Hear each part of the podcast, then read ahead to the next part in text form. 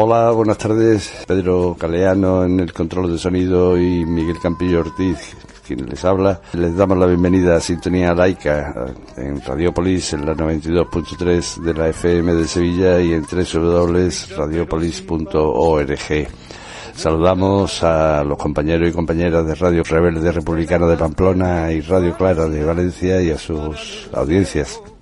Europa Laica y las organizaciones de la campaña Religión fuera de la escuela convocan una concentración ante el Congreso de Diputados el miércoles próximo 28 a las 5 de la tarde para demandar el cumplimiento de la proposición no de ley aprobada el 22 de febrero de 2018 en la Comisión de Educación del Congreso respaldada por diversos grupos parlamentarios y que instaba al gobierno a que primero garantice el imprescindible carácter laico que debe revestir la escuela como institución pública, dejando la religión confesional fuera del sistema educativo oficial.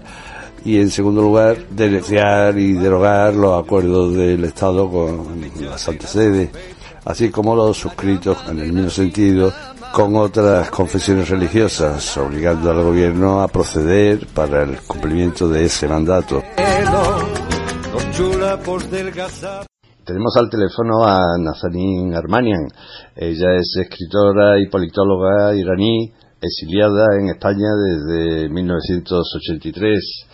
Forma parte del grupo de pensamiento laico que hace unos años impulsó Europa Laica para que publicara, y, de hecho publican a este grupo con frecuencia en la sección dominio público del diario digital público.es. Este grupo lo forman pues Francisco Delgado, Ruiz, Enrique Díez eh, Gutiérrez, Pedro López López, Rosa Regás, Javier Sádava, Waled Saleh Al Jalifa y también Nazanin, eh, Nazanin Armanian. Hola, Nazanin. Hola, ¿qué tal? ¿Cómo estás? ¿Cómo estás? ¿Bien? Muchas gracias, de momento muy bien y espero que usted y los oyentes también. Pues sí, estamos eh, yo, pues yo, yo estoy bien. Yo me, refería a la COVID-19, claro. Eh, bueno, antes que nada, Nazanín, ¿qué comentario te suscita la, la decapitación de Samuel Patí por, por parece ser un, un, fanático? Pues horrible, ¿no? Es, es tremendo cómo puede suceder, cómo la religión el concepto que uno tiene de la religión mm. puede llevar a una persona, a un joven, eh, cometer un acto tan atroz, es asesinar a una persona, además siendo un profesor, ¿no? Mm. Es, lamentable. Simplemente eso demuestra que hay algún fallo o muchos fallos en nuestros países que conducen a las personas creyentes cometer eh, este tipo de asesinatos.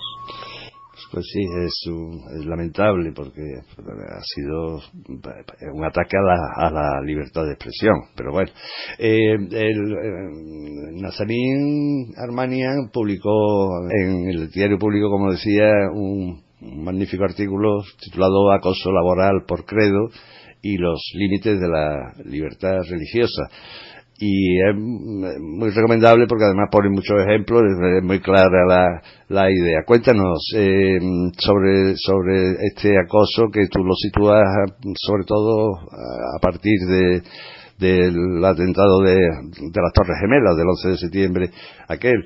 Eh, cuéntanos eh, ese, ese acoso tipo de acoso eh, aparece a finales de la década de los 80 en el contexto de la Guerra Fría, mm. cuando la religión se convierte en manos de, eh, de Estados Unidos en el protagonismo protagonista social. O sea, se convierte la religión, eh, y aquí separo la religión como instituciones y textos sagrados de la espiritualidad de cada persona, que esta mm. otra es absolutamente respetable, mm. Eh, Estados Unidos convierte la religión en otro instrumento para acosar no solo a la Unión Soviética, sino para eh, retener, contener y aplastar el movimiento progresista a nivel mundial. Mm. Entonces, a partir de este momento, los acosos religiosos, de tipo religioso, no solo en laboral, sino también en la educación, en la vida, en la calle. Por ejemplo, yo me acuerdo que si cuando tenía 14 años podría andar libre, libremente, me refiero a nivel personal, individual, por las calles de Irán, mm. a partir de los años 80 era pena de muerte si no llevaba el velo, por ejemplo, ¿no? Con la instalación del régimen de extrema derecha religiosa en Irán. Eh, este, este, cambio, esta, eh, la conversión de la religión en protagonista social ha afectado a todos los niveles de la vida de, en todo el mundo, además, ¿no? Ha sido un fenómeno universal a mano de la extrema derecha y mm. esta, la religión eh, ha sido otro de sus disfraces. Por lo tanto, el acoso sexual por el laboral es uno de los em, vertientes de, de esta identificar más que la religión de la persona, es la ideología de la persona. Mm. O sea, buscan si es una ideología progresista eh, el gobierno del turno que pueda utilizar la religión cristiana, judía, budista o islámica persigue a las personas progresistas bajo el, em, eh, la persecución religiosa, aunque realmente están persiguiendo a las personas que tienen un programa social, eh, económico, progresista y moderno. Mm. En España mm, mm, hablas, eh, habla en el artículo de Turquía, el, la deriva que ha llevado el régimen de, de Erdogan. Eh, en España esta situación, ¿cómo la verías? De acoso laboral por, por la fe, claro.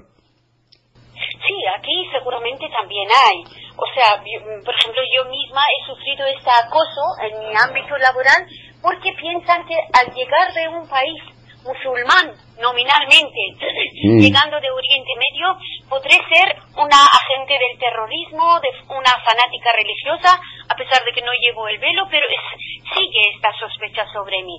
Imagínese sobre una mujer que lleva el velo. Mm. Y es más bien por ser mujer, que no por el velo que lleva, ¿no? Porque los hombres musulmanes no sufren este acoso justamente porque no llevan el velo. Mm. O sea, no llevan este símbolo que es dentro incluso de la comunidad musulmana es una forma de discriminar, de acosar a las mujeres eh, en comparación con la situación que tienen los hombres. En España existe este acoso. Eh, no, he visto una mujer con el pañuelo en el corte inglés, por ejemplo, trabajando detrás de la caja eh, o en otras grandes empresas. Ellos más, o sea, este tipo de visión sobre el derecho a la persona a comer, no prevalece sobre su religión. Es más bien una sociedad de apariencia, de ser guapa. Eso no solo es por, la vestimenta de esta mujer, sino también por otros factores. Esto lo llamamos la intersección de los acosos, ¿no? Que puede ser mujer eh, no delgada, no bien vestida a la última moda y llevando el velo, por lo tanto no tienes ninguna opción de trabajar en una empresa de cara al público. Mm. Pero en realidad lo que sí hay, está camuflado por esta discriminación por la vestimenta es que estas personas pertenecen a las capas más trabajadoras, más em, desfavorecidas de la sociedad. Ellas están excluidas justamente por razón de clase, que no por la fe, aunque aquí la fe em, se destaca, ¿no? Mm. No veo, por ejemplo, a la riqueza de Qatar, que lleva un gorro de Chanel, hace función del velo eh, que le rechacen, por ejemplo, en, Apple para trabajar. Mm. Pero a la mujer que lleva un pañuelo de todo a 100, sí que no le dejan trabajar en eso. Mm. Ahí eh, comentas el caso curioso del, eh, bueno, de un símbolo religioso de, la, de los hombres sikhs es el llevar el puñal simbólico, el, el, el, kirpan. Bueno, eso mm, se tiene como un arma, eso ya no entramos en el velo y tal, sino que eso es un arma, ¿no? Sí, es, es curioso que eso se permita, ¿no? Mm. O sea, siendo estados progresistas o modernos, más bien dicho, en Canadá o en, Reino Unido, que se presentan como estados modernos, moderno quiere decir adaptar em, los pensamientos antiguos a, los nuevos tiempos, ¿no? Mm. Entonces, vale, este puñal en su momento em, representaba una lucha por la espiritualidad y todo esto, mm. pero permitir que un niño sí llevase este puñal en un colegio no me parece bien no solo por lo que representa, no no quiere decir que este niño sea un niño violento o saque este puñal que es, simbólico, no no mm. corta ni el dedo, pero hoy en día adaptándonos a los nuevos tiempos, es un símbolo de una violencia. No hace falta que lo lleve. Y este niño debe saber esto. No es que debe ser adoctrinada, adoctrinado como con esta idea de... O sea, yo creo que está bien dejar la religión fuera de lugares de trabajo, de los lugar, del lugar de educación, que los niños sean libres para aprender, no para ser adoctrinados y perpetuar eh, los mismos pensamientos y las, los mismos textos, además, y su contenido que llevaba hace mil años con lo que significaba en su momento y en su lugar, en el lugar de nacimiento de este credo. Mm, sí, sí. Eh, Nazanin Armanian es eh, analista política, geopolítica. Ahora estamos en la, bueno, estamos, están en Estados Unidos las elecciones y claro, aquellas elecciones, el resultado de las mismas, pues influirá en todo el mundo, eh, lamentablemente. ¿Cómo ves eh, la situación esa preelectoral en Estados Unidos y bueno, y el, y el poder de la religión en los candidatos, ¿no? Claro, mire, ahora justamente estoy trabajando en un artículo que es sobre eh, la relación entre eh, Donald Trump y el Papa Francisco, ¿no? El Vaticano en general, pero un Vaticano en este momento gobernado por por un perfil, por el perfil que tiene el Papa Francisco. Mire, están utilizando de tal manera la religión en una sociedad llena, llena de sectas religiosas, de organizaciones poderosísimas Em, religiosas que manipulan la fe de los creyentes a favor de unos políticos que son multibillonarios, son belicistas, ambos, ¿eh? tanto Joe Biden como Donald Trump. Eh, están manipulando la religión para, para que estos dos señores magnates tomasen el poder y rijan el destino suyo, el pan de cada día que tienen que comer em, por su fe religiosa. Y esto está sucediendo en Estados Unidos. Mire, hace dos semanas Donald Trump, que es protestante, mandó a, eh, a su ministro de Asuntos Exteriores, digamos, Mike Pompeo, al Vaticano para mm. atraer el voto de los hispanos, que son los, eh, los hispanos católicos, que son los más pobres de la sociedad americana, estadounidense, para atraer el voto de ellos apoyándose en en este viaje de Pompeo. Y el Papa Francisco lo que hizo es negar recibir a este señor, ¿no? Mm. Que además es el ex jefe de la CIA. Se negó a recibirlo. Mm. El papel de la religión en las elecciones de Estados Unidos no es como eh, religión determinante, sino además ahí juega el papel el voto de clase. Hay cristianos ricos que votan a Donald Trump y hay cristianos pobres que votan a Biden piensan, piensan que los demócratas representarán algo, eh, los sus intereses, ¿no?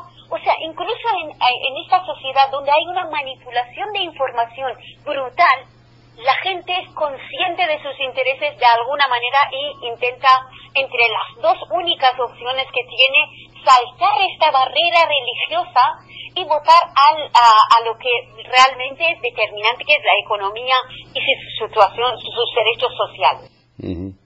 Eh, finaliza tu artículo volviendo a él de nuevo. Eh, con una frase que me gusta mucho, dice, no hay que confundir el respeto al creyente con la tolerancia a sus creencias, que suelen ser dogmas irracionales e impermeables a la crítica y que dejan al fiel a merced de la coacción de los jefes religiosos. Eh, es y ahora tenemos a Samuel Patí en, la mente los laicistas solemos algunos suelen decir tú lo habrás oído también que el laicismo respeta a todas las religiones a todas las creencias perdón pero no es así el laicismo lo que tiene que respetar es a las personas las creencias serán o no respetables, algunas, otras tendrán algunas que... ¿Quieres desarrollar un poquito eso? Claro, es que ahí hay una confusión muy importante. En España se ve que, por ejemplo, hay una, un sector de las fuerzas progresistas eh, que han eh, luchado eh, infructuosamente contra el poder de la Iglesia Católica, pues dicen que pues vamos a instalar aquí una mezquita y otra, otro templo ahí para que ellos también tengan su derecho. Oiga, nosotros lo que tenemos que hacer es eliminar los símbolos religiosos, menos templos, más bibliotecas más centro de atención a los, a los desheredados. No instalar hoy una mezquita, mañana una sinagoga, otra iglesia, un templo para Hani Krishna. Esto no es la misión de una fuerza progresista que quiere instalar igualdad y justicia entre los ciudadanos. Esto es provocar una guerra religiosa. Ahora bien, los libros sagrados, los textos sagrados de estas religiones está basada en el supremacismo. O sea, todos piensan que son la última palabra de Dios, que son el pueblo elegido de Dios, entonces son superiores a otras criaturas. Y esto impide que ellos mismos vean, mm, digamos, con hermandad a, otros ciudadanos que tienen otras religiones. Por lo tanto, no hay que respetar em, los textos sagrados, tienen que ser objetos de crítica, incluso por sus propios creyentes. A mí me sorprende, por ejemplo, que los musulmanes no tengan aún esa reforma que se hizo en la iglesia, en la, en la iglesia católica, incluso en el cristianismo, en el islam no ha sucedido. No existe esto todavía. Por ejemplo, no existe una teología de liberación islámica, porque es imposible poder eh, debatir. Los propios musulmanes progresistas se niegan a hacerlo. Em, hay individuos que lo hacen, hay, hay intelectuales, pero no, es, no existe un movimiento. Y esto hace que estos textos permanezcan en el tiempo intactos, inmunes a la reforma. Por lo tanto, eh, los niños que nacen en estas familias, eh, tanto en esta religión como igual en el judaísmo, ¿no? Em, recogen los conceptos que fueron creados hace mil o dos mil años en las sociedades tribales de, de Oriente Medio y los quieren uh, uh, practicar en, en, el siglo en el que estamos. Esto está mal. Yo creo que hay que criticar todos los textos, todas las ideologías. Otra cosa es respetar la integridad física, el respeto a las personas creyentes, pero que estas personas eh, aprendan también la tolerancia, ¿no? lo que estamos haciendo es impedir, al impedir el debate sobre estas ideologías, hacemos que ellos se eh, mantengan el fanatismo de forma oculta y luego se expresa como este niño en París que mata de repente a un profesor. Eh, pues Nassim Armanian, escritora y politóloga, eh, muchísimas gracias por haber atendido la llamada de Sintonía Laica. Muchísimas gracias a ustedes. Un abrazo. Carlos Barra Galán es médico especialista en otorrinolaringología del Sistema Nacional de Salud licenciado también en Derecho y también titulado en Gerencia de Áreas de Salud. Ha sido director provincial del INSALU en Ciudad Real, así como adjunto al director general del INSALU. También ha ejercido como director gerente del Hospital Universitario Príncipe de Asturias eh, en Madrid. Es un firme defensor de la sanidad pública y el derecho a una muerte digna. Ejerce como columnista sobre temas sanitarios y sociales en diferentes medios de comunicación. El pasado año publicó el libro Defensa de una sanidad pública, que ya lleva cuatro reimpresiones, y ahora mm, Carlos Barra acaba de publicar otro libro, Neoliberalismo creciente, democracia menguante, artículos de opinión de un ciudadano comprometido, en una recopilación de artículos de 2009 a 2020.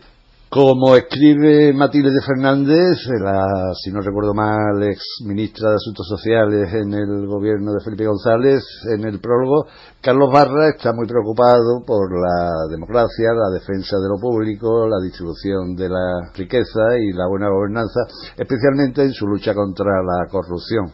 De todo esto, espero que nos dé tiempo en los minutos que tenemos con él. Buenas tardes, Carlos. Buenas tardes, Miguel. Carlos, eh, pasó el COVID, ¿cómo te encuentras?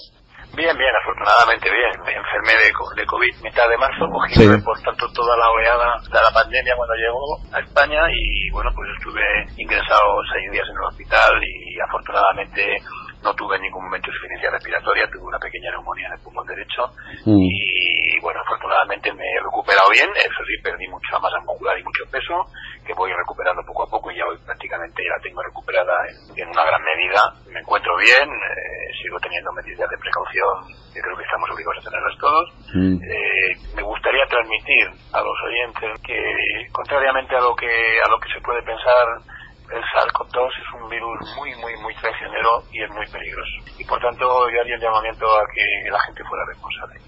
Este es un virus que evidentemente las personas mayores son más vulnerables, pero que también ataca a jóvenes y algunos jóvenes están en la UBI y algunos han muerto. Mm. Por tanto, cuidado con el virus, cuidado con no establecer las medidas adecuadas de protección, cuidado con ir sin mascarilla, cuidado con juntarse en grupos con gente con la que no compartimos todos los días vivencias y por tanto no sabemos eh, con qué gente se relaciona y qué tipo de contacto pueden tener, porque este virus es traicionero y este virus mata. Mm. Y ahora, fecha de hoy, por ejemplo, pues eh, ha, matado 200 y pico personas en el día de ayer en mm. España. No es ninguna broma y yo quiero volver a insistir en que hay que tener mucho sentido de la responsabilidad individual, porque es la mejor manera también tenerlo a nivel colectivo. Y eso... A todos los estamentos, ¿eh? porque no me gusta estigmatizar. Es verdad que a veces se trata de polarizar en los jóvenes. Es verdad que hay jóvenes que se comportan con irresponsabilidad, no son la mayoría. Mm. La mayoría de los jóvenes se comportan con responsabilidad y yo lo veo cuando salgo a la calle, pero también hay gente mayor que se comporta con responsabilidad y eso es si cabe un poco más grave, porque la experiencia debe de servir para algo. Mm. ¿Cuál es la prioridad del Gobierno de Madrid ante la situación de pandemia que vivimos? Que ese es el título de tu artículo que publicaste en nuevatribuna.es el pasado 12 de octubre. Es verdad que la Comunidad de Madrid y Madrid Capital es el centro del país, en un país que a pesar de que sea un país descentralizado, sigue siendo muy centralista en el tema de comunicaciones. Seguimos teniendo las carreteras que todas salen de kilómetro cero. Pero Madrid sigue siendo un punto de muchísimo nudo de comunicaciones. Por tanto, es mm. verdad que en general este tipo infeccioso hay más posibilidades, ¿no? Pero es verdad también que la pandemia podríamos convenir que nos pilló desprevenidos a todos en el último de febrero, primero de marzo, y por tanto, pues no es cuestión de culpabilizar a nadie, nos pilló desprevenidos. Es verdad que con un sistema sanitario en toda España muy debilitado por los recortes de la última década, fundamentalmente producidas en la época de gobierno de Mariano Rajoy, pero en Madrid teníamos algo añadido, es que los recortes se venían produciendo desde la llegada de Esperanza Aguirre, porque fue un modelo de privatizar de manera descomunal y al mismo tiempo de, desmantelar lo público. Por tanto, eh, con esa premisa, pues de verdad que el gran número de casos que hubo en Madrid y un sistema muy debilitado, con unos profesionales con menos recursos, incluso en recursos humanos, porque habían reducido plantillas, mm. y que se comportaron con una entereza y con una profesionalidad enorme, incluso a costa de, muchos de ellos ser contagiados. Mm. Pero a partir de ahí, y cuando ya en, tras el periodo de estado de alarma, que obligó a un confinamiento total de todo el país y que dio resultados, porque en este tipo de cosas, hasta que no aparece un tratamiento muy eficaz una vacuna, en este tipo de, procesos, lo que realmente se demuestra que es eficaz es el confinamiento, pero un confinamiento de verdad. Por tanto, pues a raíz de eso ya habíamos aprendido, parecía que habíamos aprendido todos, qué habría que hacer para prevenir una posible segunda oleada y que nos pillara en mejores condiciones. Y los expertos, los expertos todos mm, asumían que en esa fase, esa fase que hubo de desescalada y ya llegada a la nueva normalidad, pues los sistemas sanitarios de cada comunidad autónoma debieran de proveerse de lo que se consideraba esencial para esta fase que seguía y que era reforzar mucho la atención primaria mm. y reforzar enormemente los dispositivos de salud pública y fundamentalmente el número de rastreadores. Mm. Pues bien, en la Comunidad de Madrid desgraciadamente no ha hecho nada de eso y por eso hemos vuelto a batir récord en esta segunda oleada y ha habido momentos ciertamente muy difíciles. Ahora están mejor los datos de Madrid, pero ha habido momentos en Madrid muy difíciles teniendo en cuenta que, que haya transmisión comunitaria en Madrid con una población en la comunidad de más de 100 millones es tremendamente grave, porque es un mecanismo de expansión a todos los niveles. La medida tomó el gobierno porque la comunidad autónoma no, quería tomar medidas coercitivas. Eh, yo creo que porque la señora Díaz Ayuso, la presidenta, cuando habla en público y cuando aparece en los medios de comunicación, repite en sus discursos mucho más la palabra economía que la palabra salud. ¿Cierto? Tú me preguntabas antes de por qué había escrito yo ese artículo hace unos días en cuál es la prioridad del gobierno de Madrid, pues es que la respuesta debiera de ser obvia. La prioridad de cualquier gobierno ante una pandemia debe ser reservar la salud de los ciudadanos. Y yo, como madrileño y también como profesional de la medicina, tengo mis serias dudas que esa sea la primera prioridad del gobierno de la Comunidad de Madrid. ¿Por qué? Pues lo fundamento en porque no ha hecho lo que tenía que hacer, no ha reforzado la atención primaria, no ha contratado a los médicos que había que contratar, a pesar de haber recibido más de 1.500 millones de euros del gobierno de la Nación para sanidad, no ha contratado rastreadores, y tiene una consejería de sanidad que parece un carrusel de feria. Porque ya con las, con las dimisiones de hoy, yo creo que ya van nueve o diez dimisiones en esa consejería. Y de manera, yo creo que, que increíble, el único que se mantiene es el consejero de sanidad, que es un señor que ha demostrado, primero, que no es capaz de liderar nada, segundo, que como médico yo no sé de verdad qué experiencia profesional tiene, porque no la he podido encontrar por más que lo he buscado en, en Google o en Wikipedia, no lo he encontrado, no lo he encontrado. Me gustaría que me la dijera, pero desde luego tiene un lenguaje impropio de un profesional de la medicina ante una situación de pandemia como esta, más bien habla como un director de gabinete.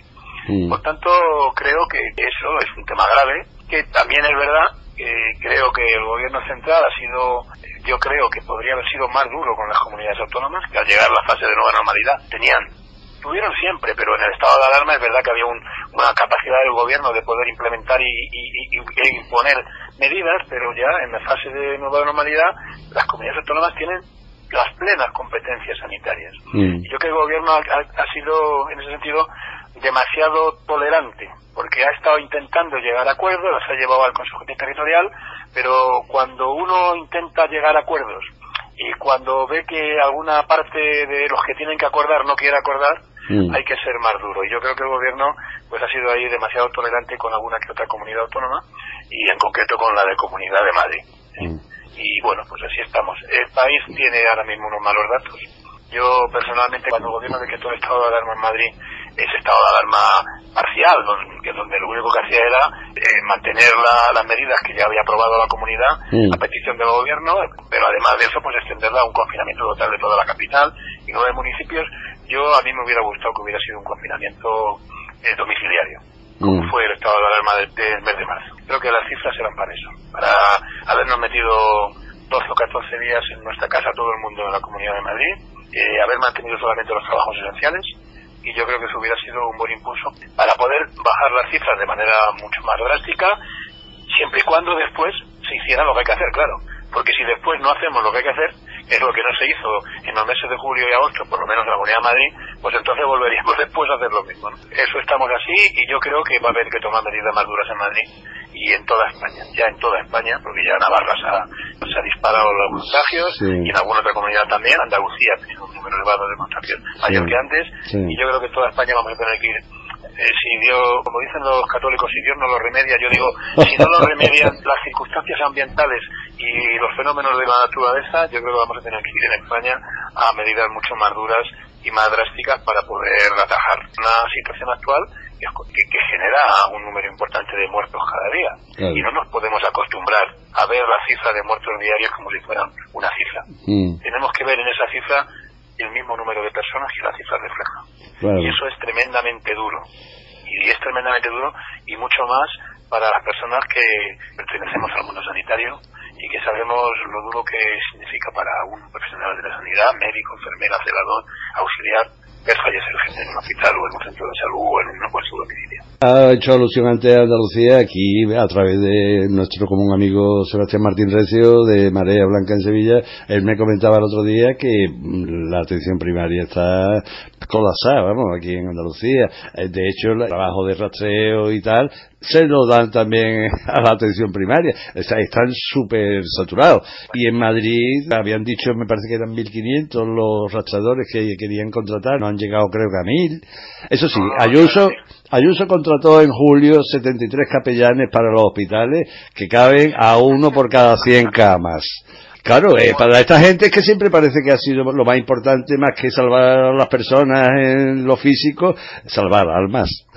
Bueno, pero yo creo que España, primero, eh, a mí me llama la atención enormemente una cosa, ¿no? Es, eh, el nivel de cinismo que tienen determinados responsables políticos y, ¿por qué no decirlo también, determinadas personas con cierto prestigio social, ¿no? Tertulianos, periodistas y tal, que son acérrimos defensores de la Constitución cuando les interesa. Por ejemplo, en el tema que tú planteabas ahora, no, no dice nuestra Constitución que España es un país aconfesional. A mí me fuera, a mí me gustaría que dijera que es un país laico, pero por lo menos dice que es un país aconfesional. Mm. Y si es aconfesional, ¿por qué tiene que tener la Iglesia Católica tantos privilegios? luego, lo... puedo tener, y, y de nuevo, el primer, primer privilegio es que si hay que darle a todos los enfermos que estén ingresados en un hospital la posibilidad de tener la ayuda en un momento determinado de alguien que espiritualmente eh, comparta con ello cosas, para un católico puede ser un cura, es que siguiendo esa regla de tres, como España es la confesional y no se puede discriminar a nadie, porque no también tenemos en los hospitales un rabino, un imán y algo más? No, es que eh, en los hospitales no tiene que haber curas. En los hospitales tiene que haber más médicos, más enfermeras, más celadores, más administrativos y mejores medios. Pues son los que curan a los pacientes. Eso es lo que pienso yo también. Sigue habiendo, ¿en qué situación está? Porque es que he leído esta mañana un artículo al respecto, eh, sobre los acosos que las mujeres que van a las clínicas de interrupción voluntaria del embarazo, de abortar, las presiones que hay por parte de los fundamentalistas allí en la puerta de las clínicas, eh, presionando a las mujeres. Eso sigue ocurriendo eh, en la actualidad. No, no, no, eso yo creo que no han cesado nunca. No, no. Eh, no, no ha cesado nunca. Hay momentos en que hay más, se hacen más virulentos, pero no ha cesado nunca. El tema en este país, hay una cosa que, que yo creo que en nuestro país, mm, por desgracia, practicamos muy poco. Y es el ejercicio de la memoria, ¿no? Eh, somos un país de desmemoriados. Por tanto, mm, no sabemos, porque no tratamos de recordar, que en este país, siempre que los ciudadanos han tratado de conseguir, y han conseguido a veces, muy pocas, pero a veces, nuevos derechos, el sector más involucionista del país siempre ha estado totalmente en contra, ha tratado de boicotearlos y ha utilizado para ello cualquier tipo de medios. Mm. Y en este caso, además, si se trata de derechos de esta naturaleza, como el aborto, con el beneplácito y con el apoyo claro de la Iglesia Católica. Por tanto, el tema del aborto en este país sigue siendo un tema que está legislado, hay una amplísima mayoría de ciudadanos que están de acuerdo con el aborto, amplísima mayoría. Mm. Si ese voto se queda solo en el mundo de las mujeres, yo creo que están de acuerdo con poder abortar hasta un montón de mujeres que pertenecen a la Iglesia Católica, que son católicas. Mm. Y sin embargo, sigue siendo un tema que se utiliza por algunos, por los elementos más reaccionarios, más ultras de la sociedad, mm. permanentemente como mecanismo de agresión o a los profesionales que lo realizan o a las mujeres que acuden a una interrupción voluntaria del embarazo. Son las gentes que siempre crearon las páginas negras de nuestra historia. Siempre pasó así.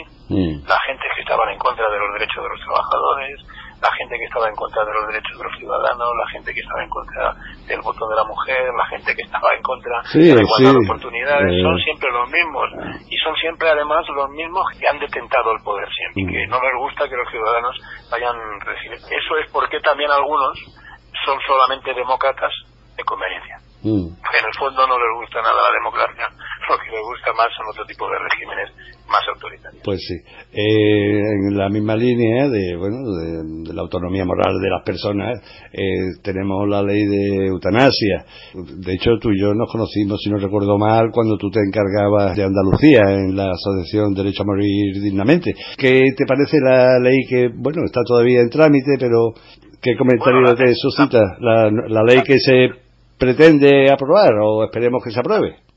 La proposición de ley está ahora mismo en fase de enmiendas. ¿eh? Sí, sí, por eso, por eso. Ya se han presentado las enmiendas y bueno, pues ya es un trámite legislativo en ponencia, en fin, llevará el tiempo que lleve. Yo creo que ya es irreversible que salvo que ocurra una catástrofe nacional, esa ley se aprobará, cuenta con suficiente apoyo parlamentario para salir. Es una ley, en mi opinión, y en el momento en que está ahora yo espero, porque tengo confianza siempre en, los señores que están eh, legislando este país, que es el Poder Legislativo, que son el, Congreso y el Senado, yo espero que incluso el texto que yo conozco mejore. Pero si se quedara como está, sin ninguna mejoría, incluso significa un paso hacia adelante muy importante para un país como el nuestro que volvería a estar un poco a la cabeza en Europa en derechos civiles, ¿eh? Eh, igual que estuvimos cuando se promulgó la ley del aborto, o, cuando, o como estuvimos cuando se promulgó la ley de matrimonio homosexual. Creo que es una ley que va a ser garantista, por tanto va a contar con todos los avales. Es una ley que, en mi opinión, aunque seguramente, digo seguramente porque no se puede, no me gusta, pero sí creo que alguien la llevará al Tribunal Constitucional. Yo creo que, por lo que yo conozco, por lo que sé, conozco el texto, es una ley difícilmente podrá tener ningún elemento de anticonstitucionalidad y es una ley que otorgará un nuevo derecho subjetivo a las personas y es en los supuestos que la ley determina la persona podrá ejercer la libertad plena para decidir cómo y cuándo morir mm. y yo creo que eso es un avance muy importante la ley eh, tiene dos supuestos que, que, son totalmente lógicos y que eh, va a ser garantista y va a garantizar también que, el médico pero que no, que no quiere hacerlo, pues tiene derecho a la objeción de conciencia, dirá yo soy objeción de conciencia, por lo tanto constará que es objetor de conciencia y será otro compañero, otro profesional, el que atienda a la petición que haga un ciudadano y le explique los temas, y en todo un proceso que la ley desglosa en todo su articulado. Pero yo creo que será un avance importante y también ya, eso sí, te lo anticipo con toda seguridad, empezaremos a oír, ya hemos oído algunas, empezaremos a oír un enorme catálogo de descalificaciones que vendrán siempre del mismo sitio. Ya ha empezado la descalificación en un informe que ha hecho el Comité de Biótica de España, un informe que tiene poco de, científico y tiene mucho de, ideológico mm. eh, en contra de la ley, mucho.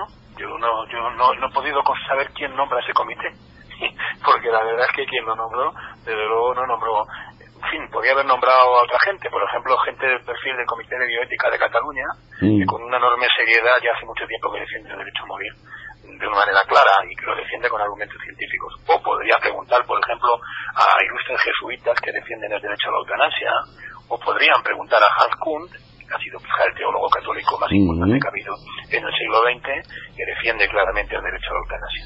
Pero en fin, este Comité de Biótica de España parece ser que esos referentes no le interesan. No, Rocco Varela. Deben, interesarle otros, o Rocco Varela, o algún miembro, o, o, o, o algo parecido.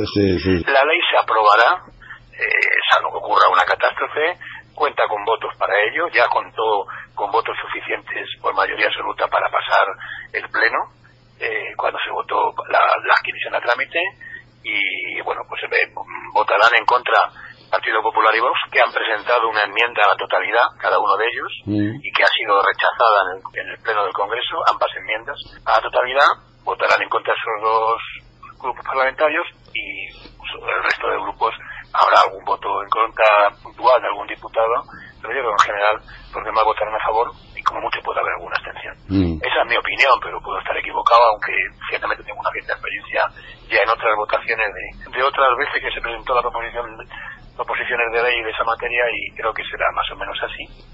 Y bueno, pues esperemos que la ley salga. Es una ley, gustaría que simbólicamente se llamara Ley Luis Montes. Sí, sí. Creo que, creo que habiendo sido muchos los que han y hemos luchado por defender el derecho a que se regulara y se despenalizara la eutanasia, muchos han luchado antes y después, eh, y muchos hemos luchado con él, pero creo que si alguien se merece eh, que este, es él porque fue en la agresión brutal que le hizo el gobierno de la Comunidad de Madrid, le convirtió en un icono nacional. Mm, porque, lo único que, hacía Luis y sus compañeros eh, eran ayudar a la muerte a morir con dignidad a muchas personas. Es totalmente justificado ese recuerdo que haces a aquella lucha del Severo Ochoa de Leganés, donde estaba él, estaba, en fin, y tú también, etcétera. Como ya sabes, yo, yo soy íntimo amigo de Luis. Y digo soy porque no me gusta hablar del pasado. Hmm. ¿Algún comentario sobre la sentencia Gürtel, sobre el tema de la kitchen? Venga, suéltate, suéltate, Carlos. No, me, he leído toda la sentencia, pero he leído párrafos y yo, una de dos, o, yo estoy ciego o, he perdido capacidad intelectual y soy torpe, muy torpe, torpe puedo que sea, pero muy torpe no, soy normalito, pero bueno, cuando el Partido Popular dice que hay eso le exonera y que no, no, no, miente, miente y lo sabe. Mm. Eh, queda perfectamente claro que en el Partido Popular había una caja B, una contabilidad contable y la sentencia lo dice. La sentencia no puede condenar penalmente al Partido Popular, porque en el momento en que se produjo ese proceso, en la ley española no estaba la posibilidad de poder condenar penalmente a un partido político. Hoy sí está, después de una reforma que se hizo en el Código Penal. Hoy sí, pero antes no estaba pero le, condena a lo que le podía condenar con, esa legislación, le condena como, beneficiario a título lucrativo, o sea, clarísimamente. Mm. Y luego toda la exposición y todos los, datos aboga claramente a que en el Partido Popular hay una caja B y habla incluso la sentencia, si no creo recordar mal, de un sistema eficaz exacto, exacto. ¿Eh? Eh, utiliza esas palabras exactamente. Exactamente. Por tanto, por tanto, bueno, pues eh, lo podrá vender como quiera el señor Casado, que es mm, un, perfecto conocedor del derecho, es un hombre con un bagaje jurídico muy importante y por tanto lo podrá vender como quiera. eh, yo que no soy un experto en derecho, yo hice derecho, me licencié en derecho como hobby, porque me gustaba. Yo soy médico, no soy, no soy abogado, pero yo con mis pocos conocimientos de derecho sí que les puedo decir que la sentencia condena al Partido Popular. Mm. Y por tanto, si el señor Casado dice lo contrario, como yo sé que es un hombre muy inteligente y un hombre que sabe mucho de derecho, debe ser porque lo hace por obviamente por intereses políticos, no puedo pensar otra El caso Kitchen, me preguntaba. Sí, bueno, eh, la cloaca. el caso Kitchen son las cloacas del Estado. Yo, eh, igual que dije en un artículo que publiqué que yo había tenido miedo cuando tuve el COVID, porque es verdad, eh, yo soy médico, conocía la enfermedad y decía, joder, que ahora estoy que no tengo insuficiencia respiratoria, pero yo sé que este proceso en estos días, 8, 9 y 10, mm, hay muchos casos que entras en picado y que te tienes que ir a la UI. Mm. Y tenía miedo. A mí las clocas del Estado sí que me dan miedo, porque manejan una cantidad de información, tienen una cantidad de recursos y actúan con tal turbidez que aquí donde las hay, la libertad de las personas está siempre en peligro. Mm. Por tanto, a mí me dan mucho miedo. Me gustaría pensar que el ministro Marlasca está actuando sobre ello y no tengo por qué dudarlo que no lo intente, pero las cloacas del Estado aquí o allí o en otro, otro lado donde estén, mm.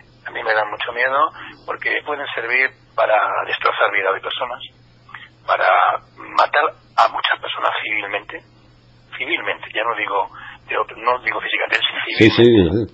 Y por tanto yo creo que en una democracia eh, consolidada, avanzada y en una sociedad que pretenda ser fuerte y sana, mm, eso hay que eliminarlo al 100%. Mm. No puede haber cloacas del Estado porque es un, son fondos muy turbios y cuando uno entra, mm, pasa como ir por los bajos fondos de la ciudad, cuando entra uno ahí abajo, en fin, hay ratas. Oye, se avecina el próximo año el cuadragésimo congreso del PSOE. Tendrán que posicionarse, ¿no? En, el debate monarquía-república, ¿no? La juventud socialista ya han dicho, siempre lo han dicho, que son republicanas, pero... Yo, yo, yo, yo creo... No, hombre, te lo pregunto como analista político que eres también. Que, sí, que sí, que sí, que pero que yo, yo, yo creo, pero bueno, en fin, lo que pasa es que, eh, a, mí me parece que, que hay cosas que, que, que creo que son buenas para la salud mental y una de ellas es la coherencia. O sea, para la salud mental de una persona, para mí, para mi salud mental, es muy bueno tener los menos niveles de contradicciones posibles. Ya sé que en el ser humano todos tenemos alguna contradicción, pero las menos posibles. Entonces, para mí, creo que para un socialista, es, un poco difícil asumir ser monárquico. Es muy difícil. Sí, pero, pero, pero hasta, hasta, hasta Pedro Sánchez mm, lo asume. Eh, eh, bueno, ya, pero yo, bueno, eh, en fin. Diciendo que eso es una monarquía con valores republicanos, lo de siempre. Como bien sabes, yo soy defensor de, de, la libertad para todo y tanto de la libertad del ser humano para decir y para pensar lo que le dé la gana. Eso para mí es, es democracia. Ahora bien, a mí me parece muy difícil, y es lo que hago la reflexión, para un socialista ser monárquico. Primero porque la monarquía y la democracia, pues bueno, pues son cosas que confrontan desde el punto de vista conceptual, quiero decir, dejando al margen las personas que ostenten el poder eh, monárquico, porque sea el rey, o el poder... Eh, no, es que democracia y, monarquía eh, confrontan en el propio concepto. La, democracia exige legitimación popular, que el pueblo te vote. Y por tanto, pues al rey que yo sepa no le votan, ¿no? Por tanto, sin entrar en el tema de qué me parece un rey u otro, yo es que creo para un socialista es muy difícil poder decir que es monárquico. Yo no creo en monarquías republicanas. Por favor, ya faltaría más. eso, no, eso no existe. Eso no existe. Yo creo que hay monarquías y que no dejan de ser una reliquia del antiguo régimen y que, por ejemplo, los franceses lo, lo establecieron perfectamente bien cuando hicieron la revolución y se acabó y los valores republicanos franceses son incuestionables y a mí me dan envidia. Mm. Yo me quedaba admirado, creo que fue ayer, cuando salieron a, la calle a raíz del atentado terrorista y defendían la igualdad, la libertad y la fraternidad como valores republicanos en la calle, todos los franceses. Mm. Y es más, alguno dijo en televisión, un francés, uno que estaba con una pancarta dijo libertad, igualdad, fraternidad y laicidad. Me encantaría que esos valores republicanos hubiera, los pudieran estar en mi país. Y bueno, y yo puedo entender que la transición en España consolidó un régimen monárquico y tal, pero yo creo que el futuro de la monarquía no puede ser muy largo porque es un anacronismo, independientemente de que luego hay monarcas que son eh, mejores y son peores, como todo en esta vida. Claro, eso depende también de la historia de cada país.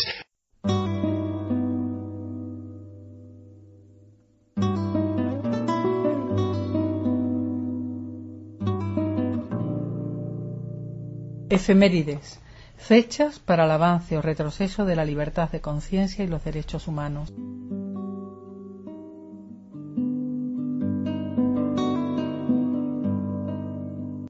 Tal día como hoy, un 22 de octubre de 1978, inicia su papado el cardenal polaco Karol Wojtyla electo papa el 16 de octubre anterior con el nombre o alias o sobrenombre o como se quiera llamar de Juan Pablo II. El próximo sábado sabes que el presidente de gobierno Pedro Sánchez se reúne con el papa allí en Roma, en el Vaticano. ¿Qué barruntas de esa reunión? no estoy a nivel de tener información de esa naturaleza, ni muchísimo menos. Yo creo que el presidente de gobierno actual español, Pedro Sánchez, es un hombre que tiene circunstancias y valores que hay que poner en valor, ¿no? El primer valor que tuvo fue que se enfrentó a un aparato de su partido y lo ganó dos veces. Mm. Es un valor positivo, que está intentando hacer cosas bien, que ha, conformado, porque los números así lo, lo, exigían y los ciudadanos lo pedían, un gobierno de coalición con Unidad Podemos, que presentó un proyecto de presupuesto delante de todo esto de la pandemia, que era un proyecto de presupuestos que de haber sido aprobado, pues de verdad es que era mucho más progresista que otros anteriores, y por tanto yo creo que juzgar ahora la labor de Pedro Sánchez como presidente en el poco tiempo que lleva, primero no estaría bien porque hay que dar más tiempo a los pero creo que en general yo está siendo positiva en relación a, lo que teníamos anteriormente. Carlos, no, no te... No, el, viaje, el, viaje a Roma. no, y, y, claro, es que te lo planteo también porque, hombre, con a, Caro Boitila ya sabemos que fue uno del trío, ¿no? Del trío neoliberal. Eh, y, y, era 1978. el Papa Francisco parece que ahora ha sacado una encíclica, que ahora no recuerdo cómo se llama, Fratelli tutti, tutti fratelli o algo así, eh, es más fácil a este Papa plantearle, como exigimos desde Europa Laica, la denuncia y derogación con los acuerdos del 79. Ese, esa es la pregunta. ¿Se, ¿Se, la planteará? Estaba tratando de, estaba tratando de plantear primero la figura del presidente del gobierno, tal y como yo la veo, en general, comparado con lo que teníamos, es positivo. Hombre, claro, sí. hay cosas que, que, me gustan más y que me gustan menos que haya podido hacer el gobierno. Ah. El gobierno, digo, ya no soy presidente, el propio gobierno, pero en general yo creo que ha sido positivo. Luego, viaje a Roma, a la iglesia. Entonces es mi opinión la que tú me pides. Y claro, claro, hombre. Yo creo que los acuerdos con la Santa Sede había que derogarlos. Primero porque son constitucionales y por tanto no, no... Y segundo porque además no, no me parece que tengan sentido. La Santa Sede es un Estado, como todo el mundo lo sabemos, y por tanto que se vaya a ver al Papa como jefe del Estado Vaticano es un ejercicio más de diplomacia y de buenas relaciones no tiene mayor importancia ir a ver al Papa, lo van a ver muchísimos dirigentes, máximos dirigentes, muchos partidos políticos. Mm. Ahora bien, en respecto a la situación de la Iglesia Católica... Claro, las inmatriculaciones, lleva dos años Pedro Sánchez sin publicar el listado de inmatriculaciones, por ejemplo. Claro, en ese sentido yo creo que, primero, a mí me gustaría que con el respeto diplomático que hay que tener, que una figura además como este Papa, que es verdad que parece, eh, y no tengo por qué dudarlo, tiene una, una, mayor sensibilidad social, porque tú hablabas del Papa eh, Juan Pablo II, ¿no? Sí, claro. El, Papa polaco, ¿no? Bueno, el Papa polaco era fundamentalmente un papa anticomunista. Era fundamentalmente eso y era un papa... Encubridor, encubridor de, de, de los abusos sexuales, la pederastia, Maciel, Maciel etcétera, etcétera. Pero este hombre, Papa Francisco, tiene mayor sensibilidad, parece que tiene mayor sensibilidad, de verdad que... Y incluso en esta encíclica, yo no la he leído por descontado, pero por lo que he leído en prensa parece que incluso llega a decir que el neoliberalismo es un sistema que no puede mantenerse porque genera una enorme desigualdad social y demás. Hombre, a mí que un papa de la Iglesia Católica, así la máxima jerarquía de la Iglesia Católica diga eso, pues me parece un avance, porque casi ninguno lo ha dicho hasta ahora. Han pedido, eso sí, caridad, pero ninguno ha puesto en tela de juicio un sistema. Mm. Claro, decir eso, si como parece dice en su encíclica, es poner en tela de juicio un sistema capitalista. Es el neoliberalismo que espera. Como presidente del gobierno de España, ¿qué me gustaría a mí que Pedro Sánchez le plantease al Papa? Pues tres o cuatro cuestiones que debieran de ser resueltas de mejor manera. Los acuerdos actuales había que derogarlos, luego habrá que llegar a acuerdos con la Santa Sede, como se llega a acuerdos con Turquía, con Inglaterra, con Francia y con quien sea, como estados soberanos. Me gustaría que el tema de las inmatriculaciones se tocara con seriedad, no puede ser que la Iglesia Católica se haya apropiado de una manera harto irregular, no ya de cosas que pertenecían al pueblo, que todas pertenecen al pueblo, sino incluso que son patrimonio histórico, mm. patrimonio nacional, y por tanto no puede ser que lo inmatricule. Incluso patrimonio de la humanidad. Y, eh, claro, como por ejemplo la Mejita de Córdoba. Claro. Entonces, eh, eh, eso hay que llegar a un acuerdo y que esas inmatriculaciones se declaren nulas. Ya se me dirá que la ley dice que no sé qué, las leyes se pueden cambiar. Y luego, tercera cosa, a mí me parece que cuando estamos en una situación donde vivir a todo el mundo nos cuesta mucho, muchos esfuerzos, porque el sistema en el que estamos es un sistema que genera mucha desigualdad, tal cual, y a mí me parece que la Iglesia Católica no puede dejar de pagar lo que pagamos los demás. Empieza a pagar el IBI por todo lo que tiene que no sean los lugares estrictos de culto. Que tiene muchos colegios, tiene muchos locales, tiene muchos pisos que pague IBI. Que es que yo lo pago todos los años y lo paga mucha gente. Y yo incluso el mío lo puedo pagar sin un gran deterioro de mi capacidad adquisitiva. Pero es que hay gente que pagar el IBI de su casa le supone que ese mes anda jodido porque no lo llega a final de mes y por tanto que pague el IBI. Oye, no, pasa nada. Que no hemos hablado de tu libro. Ah, ¿Te acuerdas? De... Es que yo no me parezco a Paco Umbral, que vengo aquí a hablar de mi libro. Yo vengo a hablar de lo que tú me preguntas. Está editado en coleccionconscientes.com. ¿Cómo se puede conseguir? Se puede conseguir, mira, yo, yo creo que te mandé eh, una carátula que lo que mandó. Eh, eh, el editor que hace esta colección es un editor modesto, no tiene ni distribuidor. Es un editor que, que yo conocí porque me leyó artículos en, de Huffington Post y luego también en Nueva Tribuna, incluso alguno en el país, y un día me dijo, eh, nos coincidimos en un, en un lugar y me dice, joder, pues ¿y tú qué escribes tal? ¿Por qué no haces una, una, una especie de, porque es una crónica lo que tú haces de, de cosas año por año y mes por mes y tal, ¿por qué no haces un libro? Entonces dije, mira chico, yo te lo mando, pero yo, yo de esto no, no, no, te decir, no conozco a nadie y tal. Y él, él, no, él no tiene distribuidor, tanto no puede hacer lo que hace en la librería de mandar un, mando el distribuidor, mando a cinco al corte inglés y tal. Lo hace de manera, digamos, muy, edita el libro y luego después claro, claro, claro. Pues, lo, lo, lo vende, pues lo vende en el libro anterior como tú sabes, lo vendió el autor, que fui yo, y lo presenté en varios sitios de España. Bueno, el día que lo presenté en el Colegio de Médicos de Madrid vendimos 110 ejemplares de golpe. El mismo día, iba con la primera edición de 100 ejemplares acabaron. Sí, sí, y luego yo lo he presentado pues en Sevilla, que estuve allí, y lo he presentado en, Granada, y luego en Madrid, en muchas localidades de Madrid, ¿no?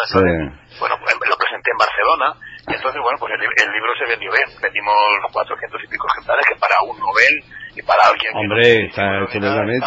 Claro que sí. bueno, pues, ¿eh? aquí tengo la, la tengo delante, la, la, lo que, la reseña que me mandaste. Se puede solicitar por internet, colección conscientes todo junto, coleccionconscientes.com, son 300 y pico de páginas, 312 páginas. Hay un teléfono también, Miguel, donde se puede pedir. Teléfono y, la página web, www, eso la tienes tú delante y. Pues Carlos, aquí va a haber que dejarlo. Un, un abrazo grande y cuídate. Sabes, Miguel, que a mí hablar contigo y, y tener así una tertulia me, me, hace mucho placer y mucho más ahora que en estos tiempos que vivimos pues tenemos muy restringidos el tema de la comunicación y física por lo menos, entonces se hace arduo y difícil. Yo si me preguntaras ahora qué es lo que llevo peor de esta situación de pandemia es una vez que afortunadamente yo siempre digo que he sido un afortunado, he tenido mucha suerte, me tocó la lotería en marzo, ¿no? Podría haber tenido un desenlace malo lo mío, tenía, tenía factores de riesgo, tengo 71 años, soy hipertenso, eso, eran dos factores de riesgo, ¿no? Mm. Pues lo que llevo peor ahora, que ya te he dicho que es algo que haya una secuela que no aparece y aparezca después, pero que se tendrá que dar prisa porque tampoco a mí me quedan ya 20 años. entonces, entonces me encuentro bien, pero lo que llevo mal es que he perdido una cosa que para mí es fundamental en la vida y es la sociabilidad, mm. estar relacionándome con mis, con mi gente, con mis amigos, con la gente de la calle, aunque no sean amigos, mm. que poder establecer debates o tertulias con gente que piensa como yo y con gente que no piensa como yo, en un debate sereno, no estos voces, estos gritos que se ven en el Parlamento, no, no, con debates normales y serenos donde uno dice su posición, otro la comparte o no, se dan argumentos, pues lo, lo llevo muy mal ahora porque eso lo, lo tenemos que hacer, eh, sigo teniendo reuniones, pero son telemáticas y de verdad me parecen de frías, me parecen de frías, así que esperemos, y es un último deseo con esto yo acabo, Miguel, y reitero lo de antes, que si somos responsables todos, y por tanto apelo otra vez a la responsabilidad de todos los ciudadanos a nivel individual y por tanto eso será bueno a nivel colectivo.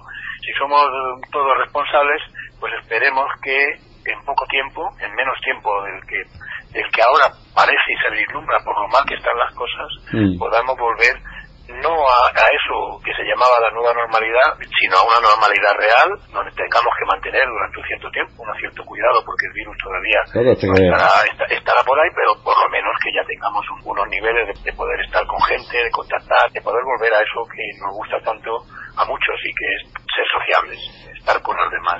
Pues lo dicho, Carlos, Carlos Barra, amigo y compañero, un fuerte abrazo y a, y a seguir. Transmite un abrazo de mi parte a Sebastián Martín.